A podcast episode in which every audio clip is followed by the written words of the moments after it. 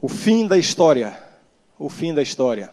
É o título da mensagem de hoje, é o último sermão da série sobre o profeta Elias que nós começamos já há alguns meses aqui nessa igreja.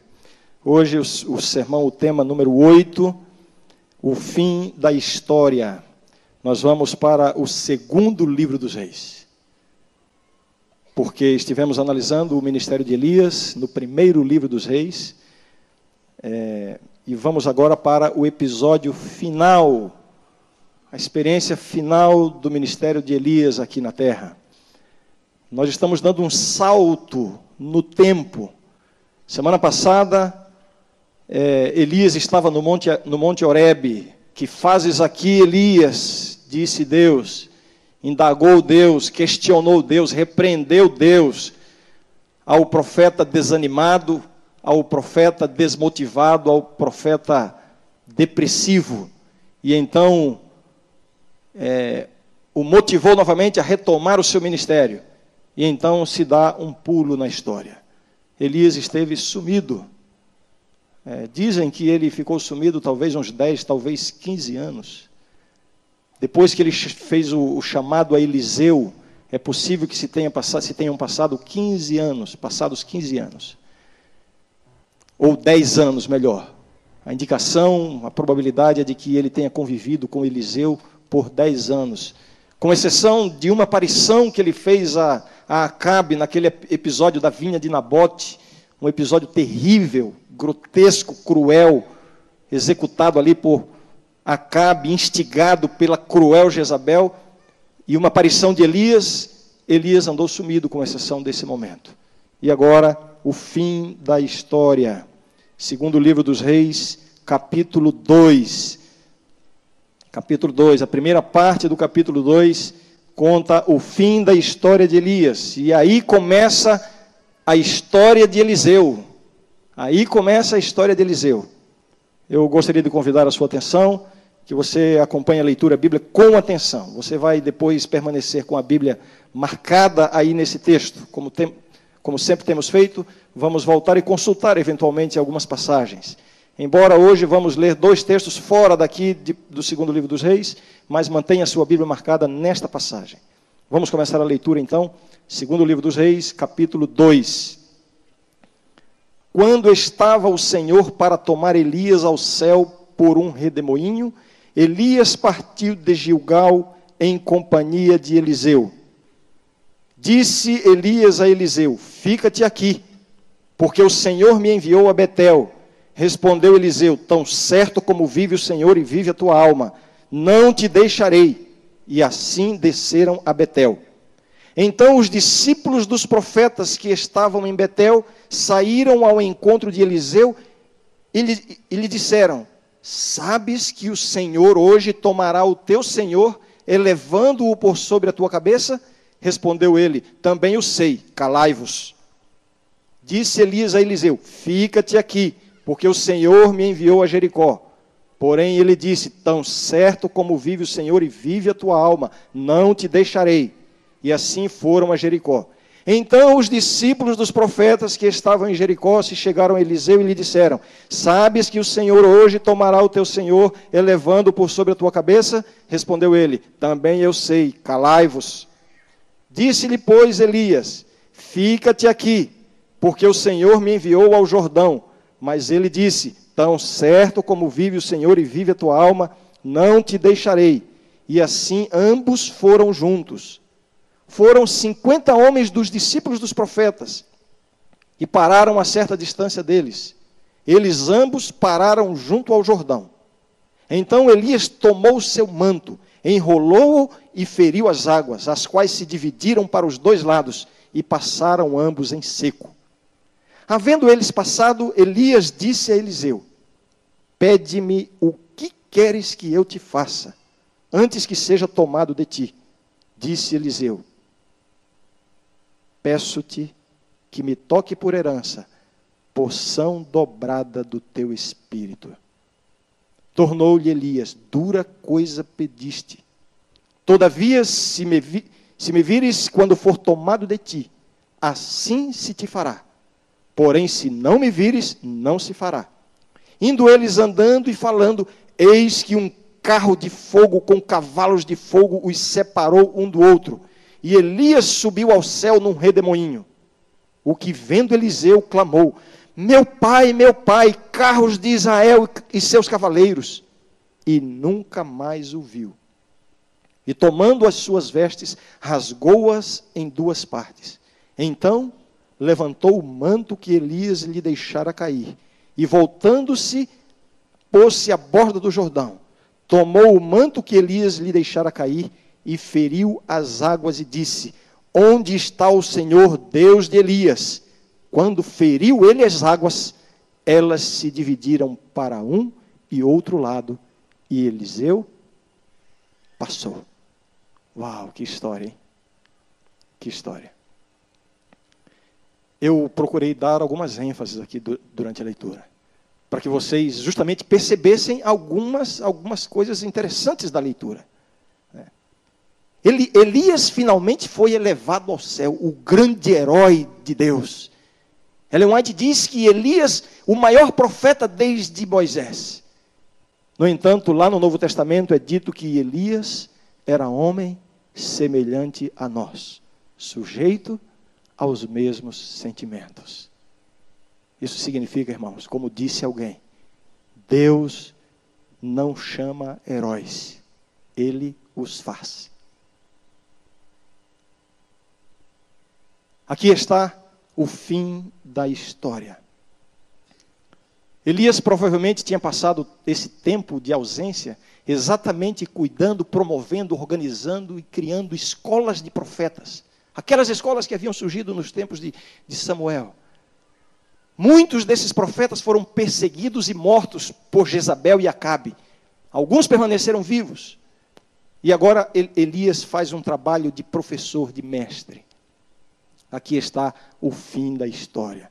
Agora, quando eu falo em fim da história, me, me vem à mente algo surpreendente logo no começo da leitura. Capítulo 2, primeiro verso. Vejam que é uma história empolgante, uma história cheia de suspenses. Elias sendo levado por Deus de um lugar para outro, em cada lugar pedia que Eliseu ficasse, um suspense. Só que o suspense, ele deixa de existir logo no começo da história. Aquela história que poderia nos fazer lê-la com a respiração presa, parece que a beleza da surpresa do desfecho é eliminada logo no começo. Que escritor é esse? Que começa uma história contando o final? O texto começa: Quando estava o Senhor para tomar Elias ao céu por um redemoinho. Que escritor é esse? Você já experimentou assistir um filme ao lado de alguém que já viu o filme? Que coisa horrível. Por mais que você diga, não me conta, não me conta, não tem jeito. O bendito não consegue dizer, não consegue conter aquelas coisas assim do tipo, ó, oh, presta atenção nessa parte, já estragou. Ó, oh, se você não entender isso agora, não vai entender o final. Já deu a dica. Que coisa horrível é você querer o suspense de uma história já conhecendo o final. Que escritor é esse que conta uma história começando pelo final? É verdade que às vezes é bom a gente saber o final, né? Eu estou fazendo um trabalho esses dias aí, estou meio atrasado, estou fazendo a, a, tradução do manual da igreja. E já era para eu ter entregue, já se passaram alguns dias, estou atrasado. E nesses, nesses últimos dias eu tenho ficado até tarde da noite trabalhando. Porque aí silêncio, o celular não toca e eu me concentro mais. Praticamente todas as noites essa semana eu fiquei até tarde da noite. De manhã durmo um pouquinho mais e fico até tarde da noite. E algumas dessas vezes aqui na sala pastoral. E vejam só, eu estava aqui quarta ou quinta-feira, era duas horas da madrugada, irmãos. Tocou o telefone. Eu já tomei um susto. Eu atendi, lá de casa. E a Mara começou a dizer assim: Rani, eu acordei e fui ver a Renata e ela não estava na cama. Eu disse: E daí? Aí eu fui lá no quarto da sua mãe. E ela não estava lá. Irmãos, meu coração já disparou, já quase desligava o telefone e já saía correndo para ver quem é que tinha sequestrado minha, minha filha. Sim, Maria, e ela apareceu, conta logo como é que foi o final. Não, aí eu saí, fui lá no quarto da sua irmã procurar, ela não estava. Maria, e daí, como é que está agora? Não, aí eu pensei, deve ter rolado para debaixo da cama. Aí eu fui lá, eu olhei debaixo da cama, eu não aguentava mais. Eu dizia, Mara, conta logo, e aí, como é que, qual foi o desfecho? Conta logo o fim. E ela não estava debaixo da cama. Eu perguntei para o Renan, desci, fui lá embaixo na cozinha, Renata não estava, e eu já estava com o coração na boca já. Aí eu entrei no quarto, resolvi acender, acender a luz, aí vi que a Renata estava deitada no seu lugar na cama. É que quando eu acordei de noite, eu pensei que era você que estava do meu lado. Aí eu saí para procurar a Renata, pensando que você estava na cama. Por isso que eu estou te ligando, vem para casa dormir. E eu disse: da próxima vez que você for contar esse tipo de história, comece pelo fim. Mas é só nessa situação que nós precisamos, que nós queremos saber o fim antes do começo, ou logo no começo. Que escritor é esse que começa uma história contando o seu final? Bem, eu gostaria de analisar hoje com vocês três tópicos, três pontos. O meu sermão de hoje está dividido em três partes. Primeiramente, vamos fazer uma síntese do ministério de Elias. Depois, vamos analisar um pouquinho o pedido de Eliseu, o pedido que Eliseu fez ao seu mestre Elias. E, finalmente, veremos, como temos feito em cada tema de Elias, a outra história dentro dessa história uma breve síntese do ministério de Elias. Como foi gostoso, como foi bom, como foi proveitoso para mim, irmãos, ter estudado a vida deste homem. Eu confesso que cada vez que gastava horas durante a semana preparando o sermão para pegar aqui, eu cresci muito no conhecimento, na compreensão de Deus, da Bíblia e principalmente do ministério de Cristo, que é outra história dentro da história bíblica, desde o Gênesis ao Apocalipse uma síntese do ministério de Eliseu. Não vou fazer uma recapitulação do que nós apresentamos é, em todo esse tempo, mas uma breve síntese. Eu diria assim: sete pontos marcantes no ministério de Elias. Sete, não características, mas assim, sete pontos marcantes. Em primeiro lugar, ele trouxe uma mensagem de restauração a uma nação caída e afundada no pecado. Segundo, ele proclamou a palavra de Deus. Ele já começou, tão certo como vive o Senhor, ou seja, vive o Senhor. Enquanto Acabe e Jezabel estavam proclamando, Baal vive, Elias entra e começa o seu discurso. A primeira coisa que Elias diz: Vive o Senhor. Vive o Senhor, que não haverá orvalho nem chuva, e aí, etc, etc. Ele proclama a palavra de Deus. Terceiro ponto, ele recebeu e operou milagres. Não foi isso que vimos na história de Elias? Número 4. Ele teve um momento de glória com Deus no Monte Horebe, foi o tema da semana passada. Um momento de glória, um momento em que ele, até então, Deus se havia revelado a ele através de instrumentos, de meios naturais e, e, e humanos, mas agora, e até através de um anjo. Mas lá no Monte Horebe, Deus se revela pessoalmente a ele, um momento de glória no Monte Horebe. Número 5, um ponto marcante no ministério de Elias, é que ele foi um sobrevivente. Elias foi um sobrevivente. Em circunstâncias normais, Elias já teria sido morto logo no comecinho. O que acham vocês? Imaginem. Aquele homem com um aspecto grotesco, um homem do deserto, o profeta do deserto, entra sem ser anunciado, sem se anunciar, sem permissão, no palácio do rei. E já começa lançando o desafio, põe o dedo na cara do rei. Vive o Senhor, já contradiz tudo que o rei faz e vive, juntamente com a sua cruel esposa, a rainha Jezabel. Vive o Senhor. Ellen White diz que o rei empalideceu, perdeu a voz, ficou sem ação. Tão certo como vive o Senhor, não haverá nem orvalho nem chuva nesses dias, senão segundo a minha palavra. Virou as costas e saiu o rei ficou sem ação. Elias sobreviveu. A morte não teve poder sobre ele nesse momento. Deus o mandou lá para o deserto, junto ao ribeiro do Querite. Mas não havia o que comer. Deus enviou corvos e ali ele teve comida e água. Mais uma vez a morte não teve poder sobre ele. Acabou a água, vai morrer de sede. Deus o envia para a viúva de Sarepta. Lá ele é alimentado. Mais uma vez a morte não teve poder sobre ele. Depois ele vai encontrar-se com Acabe e Acabe estava justo, pessoalmente procurando Elias. Elias era na mente de Acabe, na mente do povo e dos profetas de Baal, Elias era o grande responsável por aquela tragédia pela seca. E ele comparece diante do rei e lança o desafio do Carmelo. E mais uma vez o rei fica sem ação. Mais uma vez a morte não teve poder sobre ele. E lá no Monte Carmelo, imaginem, ah, em circunstâncias normais, ele não chegaria nem em cima do monte. 400 profetas de Baal, toda aquela multidão, e ele com aquele deboche. Gritem mais alto. Ah, eu acho que Baal deve estar passeando, ele está dormindo, está cochilando. Ele foi ao banheiro, eu já comentei sobre essa expressão, que a Bíblia não usa o eufemismo que nós usamos aqui. Quem sabe ele foi ao banheiro, entre aspas. Imaginem! E ele não foi tocado por ninguém, Elias. Mais uma vez a morte não teve, não teve poder sobre ele. Depois que caiu chuva, correu diante de Acabe. Foi ameaçado por Jezabel. Jezabel mandou dizer para ele: avisa para ele que amanhã, a estas horas, ele estará tão morto quanto os profetas de Baal. Mas ela não alcançou. Mais uma vez a morte não teve poder sobre ele. Ele corre, foge, e aí chega diante de Deus. E agora é ele que pede para morrer. Senhor, tira minha vida. E Deus não atende o pedido dele. Mais uma vez a morte não teve poder sobre ele. Finalmente ele é trasladado vivo. Portanto, este sim é o verdadeiro duro de matar. Este sim, um sobrevivente. Eu estou aqui mencionando os sete pontos importantes, momentos importantes, ou sete características do ministério importantes ou marcantes no ministério de Elias. Este foi o número cinco.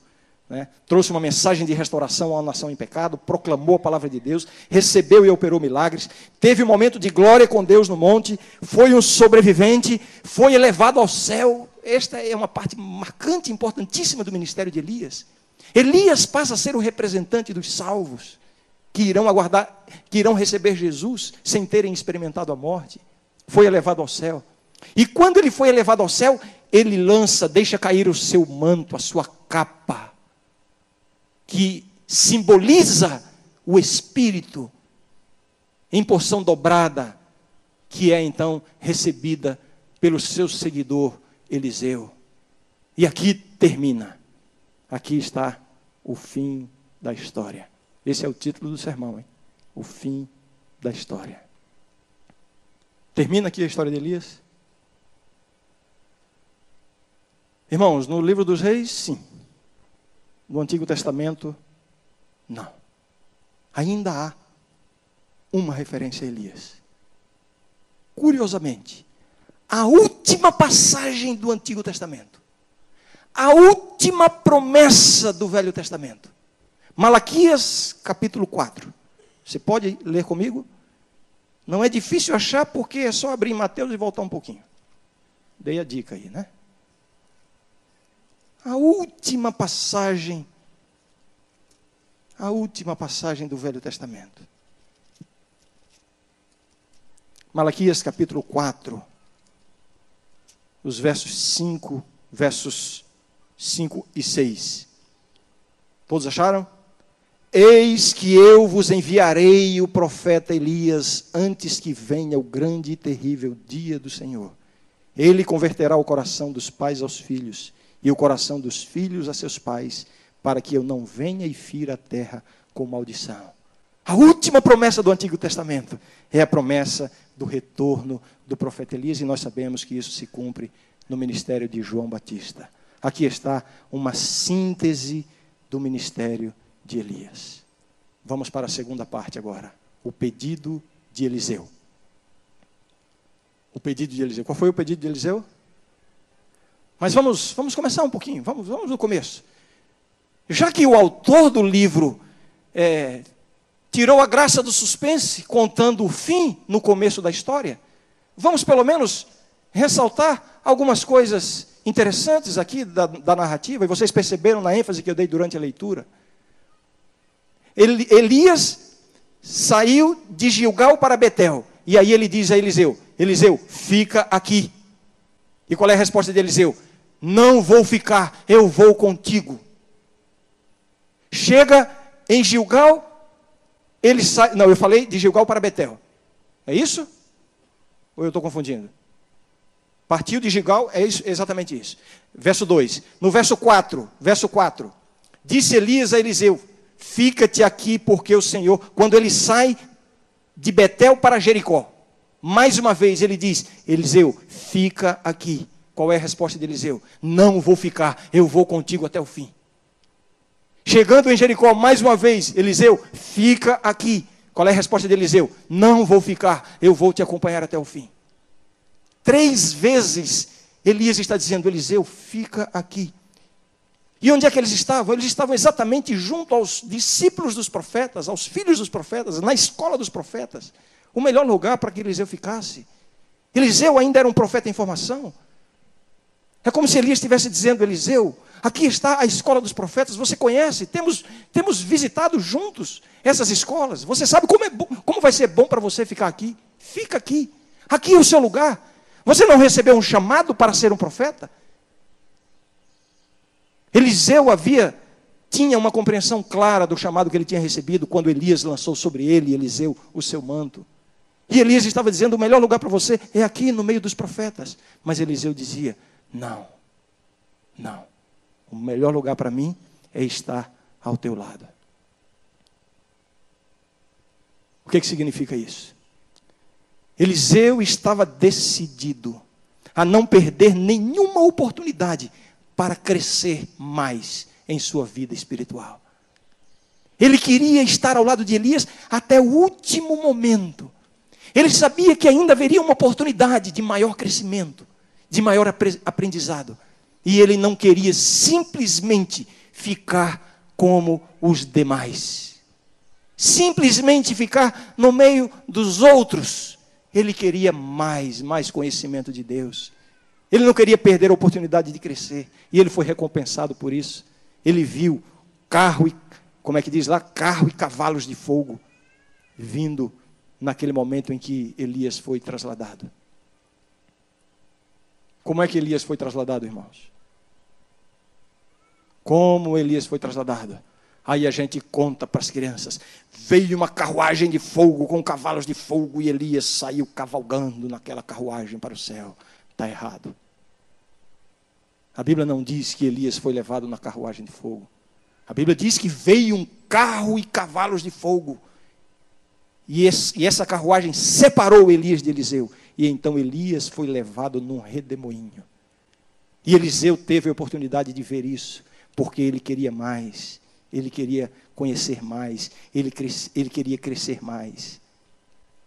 Quem são esses carros e cavalos de fogo? No próprio livro de Reis nós aprendemos que são os exércitos de Jeová que estão ao redor dos seus servos. Lembram quando Eliseu estava lá com o seu moço, o seu servo, um exército inimigo cercando em busca de Eliseu. E o moço diz: E agora, mestre, o que vamos fazer? Estamos perdidos. E então Eliseu faz uma oração para que os olhos dele sejam abertos. E ele então, e Eliseu diz: Os que estão conosco são mais, são mais fortes, são mais numerosos. E então ele vê carros e cavalos de fogo, os exércitos de Deus. Os poderes de Deus em volta ao redor dos seus servos para protegê-los. Isso não foi só no passado. É isso que Deus continua fazendo na vida de cada um dos seus servos. Existem ao redor de cada filho de Deus carros e cavalos de fogo para nos proteger. É verdade que nem sempre essa proteção é física, material, mas nós podemos estar seguros de estarmos guardados nas mãos de Deus. Irmãos, Deus sempre fez questão de demonstrar. Deus sempre fez questão de revelar que sempre haverá uma diferença marcante entre servir a Deus e não servi-lo. Os carros e cavalos de fogo estão em volta daqueles que servem ao Senhor. Deus honra a si mesmo ao demonstrar que faz uma diferença muito grande servir a Deus em comparação com não servi-lo. Eliseu não queria ser simplesmente mais um na multidão dos profetas. Elias dizia: Fica aqui, a escola dos profetas. Virtualmente, Eliseu, Eliseu respondia: Não, não. Eu não quero ser comum, eu quero mais. Eu quero crescer mais, eu quero desenvolver mais. E então Eliseu faz o seu pedido. Vejam que coragem a de Elias quando fez a oferta: Eliseu, peça o que você quiser. Agora você sabe por que Elias fez, esse pedido, é, é, fez essa oferta para Eliseu? Porque Elias sabia quem era Eliseu. E sabe por que Deus não diz para você, meu filho, minha filha, peça o que quiser, que eu lhe dou? Sabe por que, que Deus não diz isso para você? Porque Ele conhece você.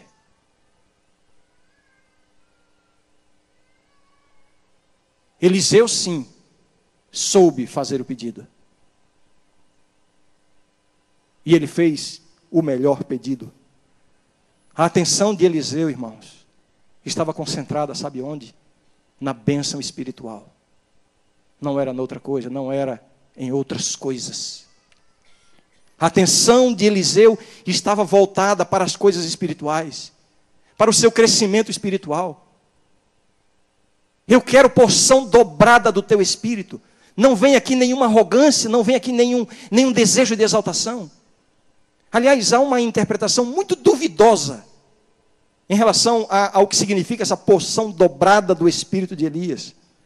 É a interpretação de que Eliseu recebeu poder em dobro, de que o ministério de Eliseu foi o dobro do ministério de Elias. E existem alguns argumentos para isso. O tempo de duração do período de Eliseu parece que foi o dobro do período de, de Elias.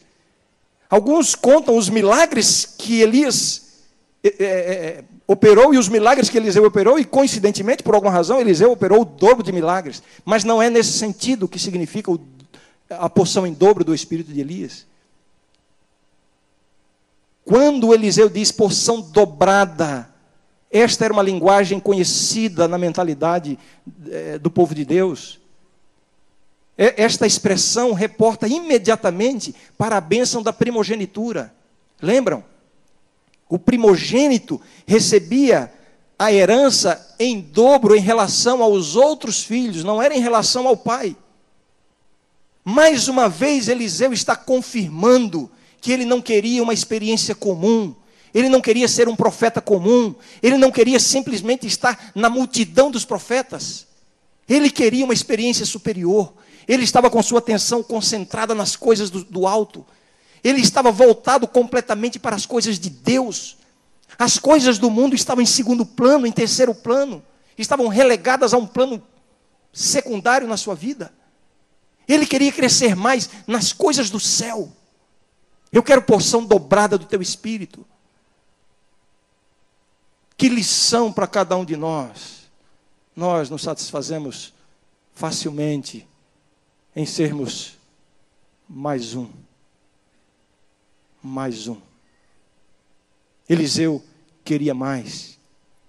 A primogenitura, irmãos, que é a, a, a, a que se refere à expressão porção dobrada, é, muita gente pensa assim, puxa, mas Eliseu foi ambicioso, ele queria, então ele queria essa, esse destaque, nada disso.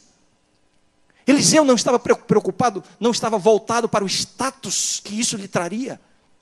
Sabe por quê? Porque Eliseu havia convivido dez anos com Elias e ele sabia a dureza que seria ser o sucessor de Elias. Ah, quantas vezes Eliseu, aos pés de Elias, quantas vezes ele teria ouvido a história do Carmelo, quantas vezes ele teria ouvido a angústia de Elias, isolado, sendo perseguido, quantas vezes ele ouviu a história da queda de Elias, pediu para morrer. Como é difícil o ministério profético. Quando Eliseu diz assim: Eu quero porção dobrada do teu espírito, ele não está preocupado com o status que isso lhe traria. Ele simplesmente está dizendo: Eu estou disposto a assumir as responsabilidades da minha vida com Deus. O primogênito recebia a herança do pai em dobro. Mas o que ele recebia não era somente a bênção. Com a bênção, sabe o que, que vinha? Vinha a responsabilidade. O primogênito deveria assumir o lugar do patriarca na condução espiritual da sua família, no cuidado da família, na orientação do clã. O patriarca assumia a responsabilidade da provisão para todos. Eu garanto para vocês que eram mais responsabilidades do que privilégios. Quando Eliseu diz, eu quero porção dobrada, ele não está querendo os privilégios, ele está dizendo, eu estou disposto a assumir as responsabilidades que vêm com as bênçãos. Porção dobrada do teu espírito. Quanta diferença de quando nós oramos a Deus, irmãos. Estamos tão preocupados com o privilégio das bênçãos que nem nos lembramos das responsabilidades que as bênçãos traz, trazem. Ah, como eu queria que você entendesse que cada bênção de Deus traz consigo um peso de responsabilidade que você não imagina. Então, se você está reclamando com Deus porque Deus ainda não deu a bênção, é essa bênção que você está buscando, com tanto afinco, com tanta perseverança, com tanta insistência. Ah, Senhor, por que ainda não? Ah, Senhor, eu preciso da bênção. Talvez Deus esteja esperando você ter uma noção da responsabilidade que essa bênção vai trazer sobre você.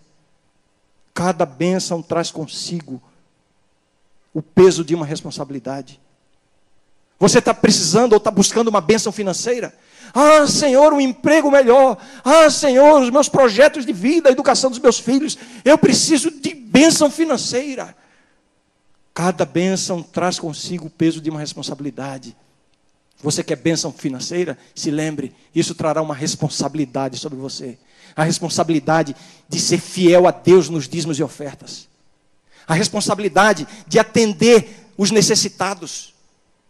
A responsabilidade de vestir o nu, de alimentar o faminto, de visitar os doentes. Lembra do que Jesus disse? Você quer essa responsabilidade? Eu acho que você nem se lembrou disso quando pediu a bênção de Deus? Cada bênção traz consigo o peso de uma responsabilidade. Você quer a bênção da saúde? Ah, Senhor, me dá mais saúde, cura essa doença, me dá, me dá mais força. Talvez você não tenha recebido essa bênção ainda, porque você ainda não tem uma noção clara da responsabilidade que essa bênção trará.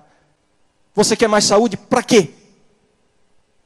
Para repousar no comodismo da sua mordidão espiritual? É para isso que você quer mais saúde? É melhor que Deus não dê.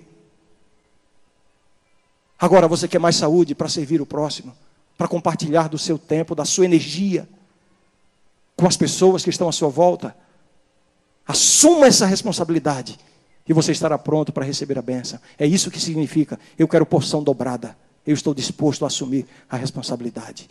É a herança do primogênito. Eu assumo o posto.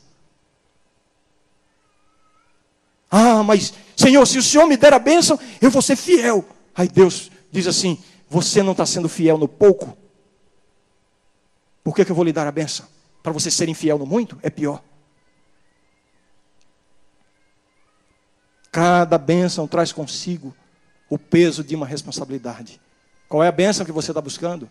Ah, eu quero a bênção de uma família maravilhosa. Senhor, eu oro pelos meus filhos. Senhor, conserva os meus filhos nos teus caminhos. Quantas vezes eu tenho feito essa oração, irmãos? Só que cada vez que eu a faço, percorre aqui pela, pela minha espinha um frio, porque vem a noção da responsabilidade. Você quer bênção para os seus filhos? Você quer bênção para que a sua família continue nos caminhos de Deus? Então, assuma o seu posto de guia espiritual da sua família. Olha a responsabilidade aí. Você quer que Deus proteja seus filhos nos caminhos dele? Você sabe o que, que seu filho está fazendo no computador até de madrugada? Lá no lugar escondido, trancado no quarto? Ah, você não sabe? Assuma o seu posto de responsabilidade para depois pedir a porção dobrada. Cada bênção traz consigo o peso de uma responsabilidade. Ah, você quer uma bênção para o seu casamento. Senhor, me livra da crise, resolve o problema e minha esposa, ah, porque meu marido, ah, transforma o coração dele, transforma o coração dela, muda. Você quer essa bênção? Sabe como é que Deus vai resolver o problema do seu casamento? Quando você começar a resolver o seu problema no casamento. Assuma a responsabilidade para depois pedir porção dobrada. Cada bênção Cada bênção de Deus traz consigo uma responsabilidade. se você não assume a responsabilidade, a benção vai apodrecer nas suas mãos. E mais cedo ou mais tarde, ela vai cheirar mal.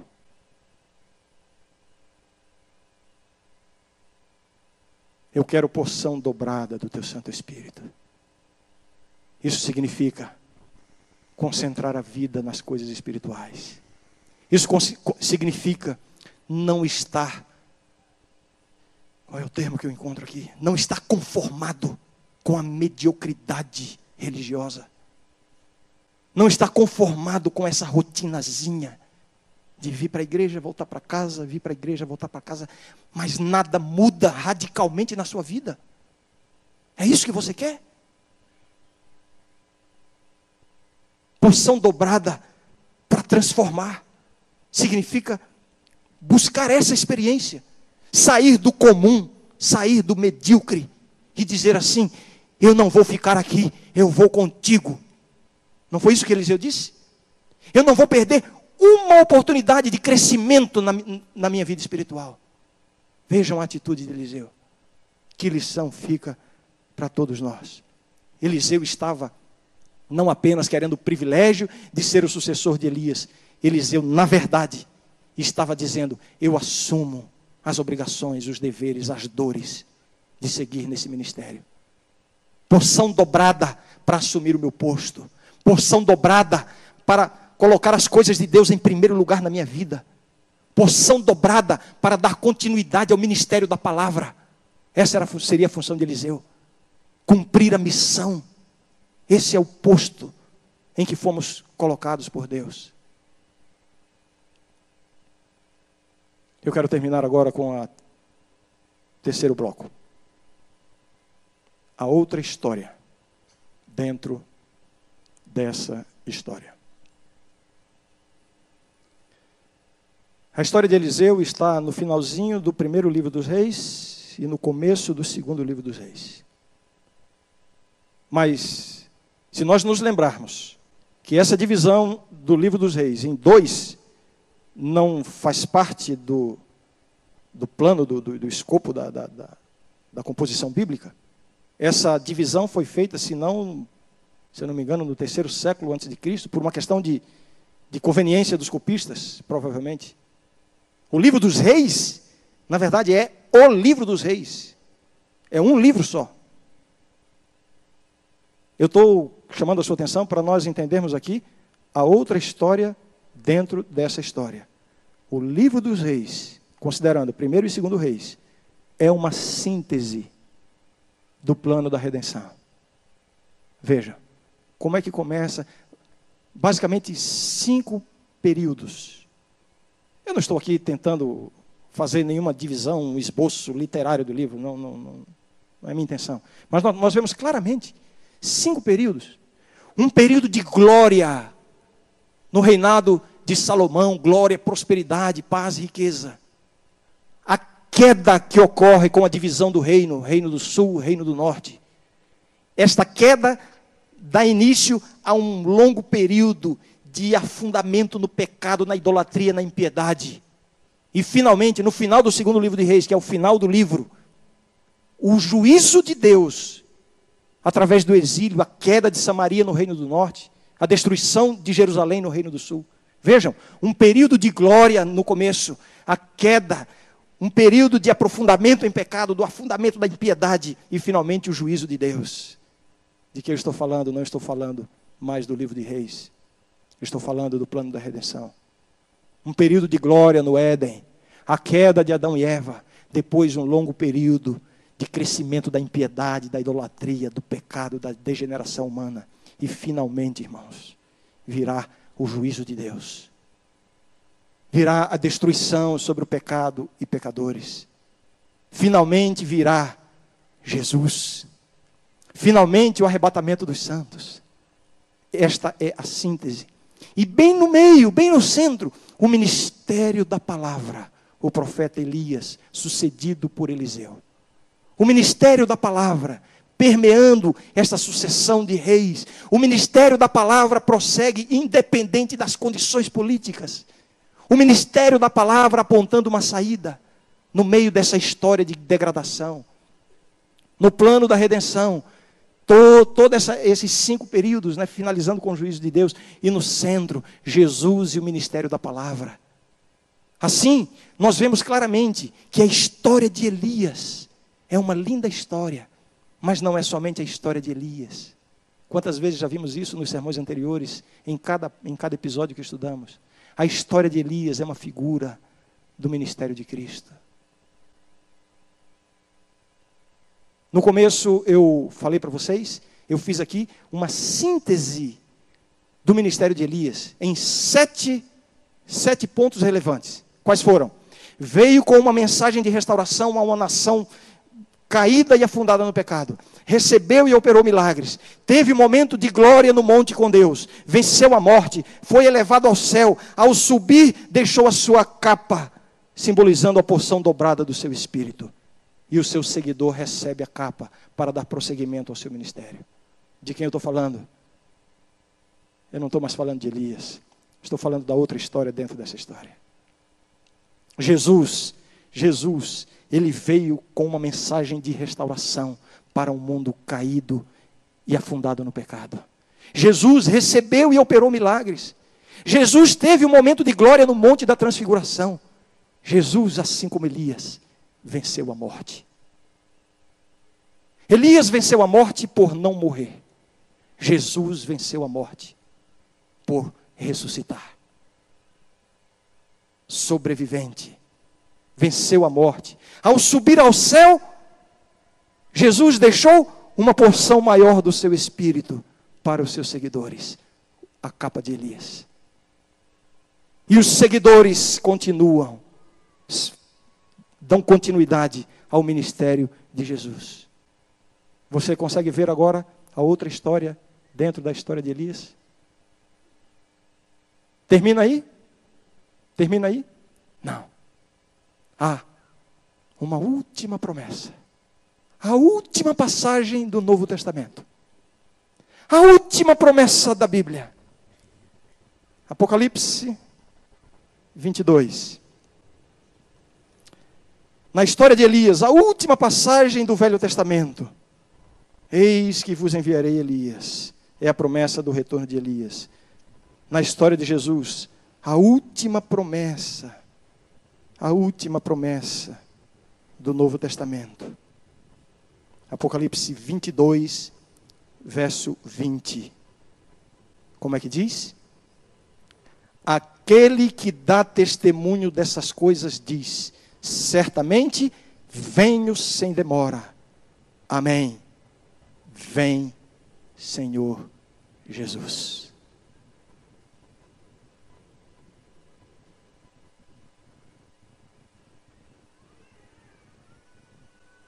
Estão achando que o sermão acabou meio de repente? É, tem mais uma coisa assim. Tem mais uma coisa. O regente e os músicos já até se mobilizaram. Eu não terminei. Mas é que eu me lembrei agora de uma coisa que ficou no ar. Lá no comecinho. Que escritor é esse que conta que, que conta o final logo no começo.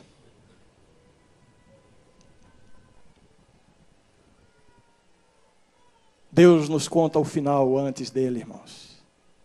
Nós estamos aqui, mas nós já sabemos do final.